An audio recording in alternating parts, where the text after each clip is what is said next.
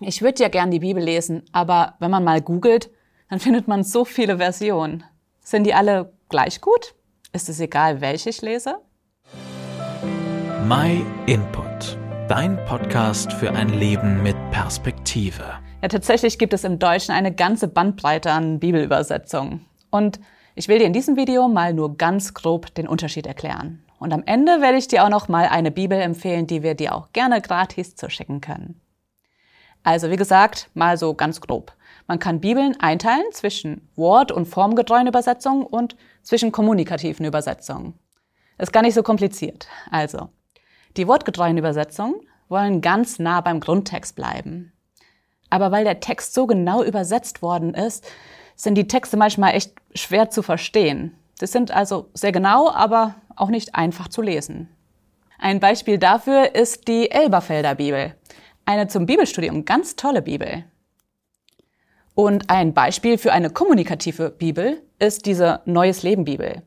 Sie ist deutlich einfacher zu verstehen, weil die Übersetzung sich darauf konzentriert, dass der Sinn rübergebracht wird. Und dabei gehen halt manchmal auch Details verloren, die im Original waren.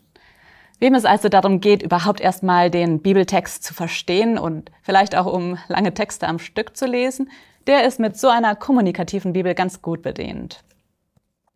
Und Leute, die viel die Bibel lesen, die vergleichen oft mehrere Übersetzungen miteinander.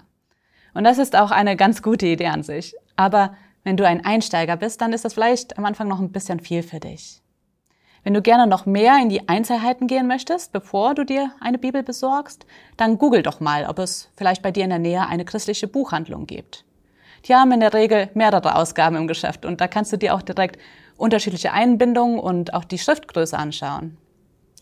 Und eines möchte ich nur ganz kurz ansprechen. Und zwar gibt es auch Übersetzungen, von denen wir dir abraten möchten, wenn du die Bibel wirklich kennenlernen möchtest. Ähm, da ist zum Beispiel die Neue Weltübersetzung. Das ist die Version, die die Zeugen Jehovas lesen. Und es gibt auch einige Sinnveränderungen im Text. Sprich, diese Übersetzung hat einige Aussagen der Bibel so abgeändert, dass sie zu ihrer eigenen Lehre passen. Und jetzt zum Schluss noch, wie versprochen, unsere Bibelempfehlung. Die hier, die nennt sich neue evangelistische Übersetzung. Sie ist eine kommunikative Übersetzung, also ganz gut verständlich, aber auch ohne zu viel zu interpretieren. Außerdem hat sie auch sehr viele hilfreiche Fußnoten. Gerade wenn man ein Anfänger ist beim Bibellesen, dann sind die echt super.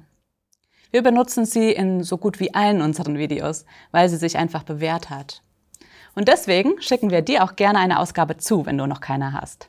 Natürlich kostenlos und unverbindlich melde dich einfach über unsere Webseite bei uns. Und im nächsten Teil unserer Serie am nächsten Mittwoch wird Dorina euch noch praktische Tipps zum Bibellesen geben. Schaut dann also wieder vorbei. Vielen Dank, dass du dir den My Input Impuls angehört hast. Wenn du mehr wissen willst, geh auf unsere Website myinput.it oder folge uns auf YouTube, Facebook und Instagram.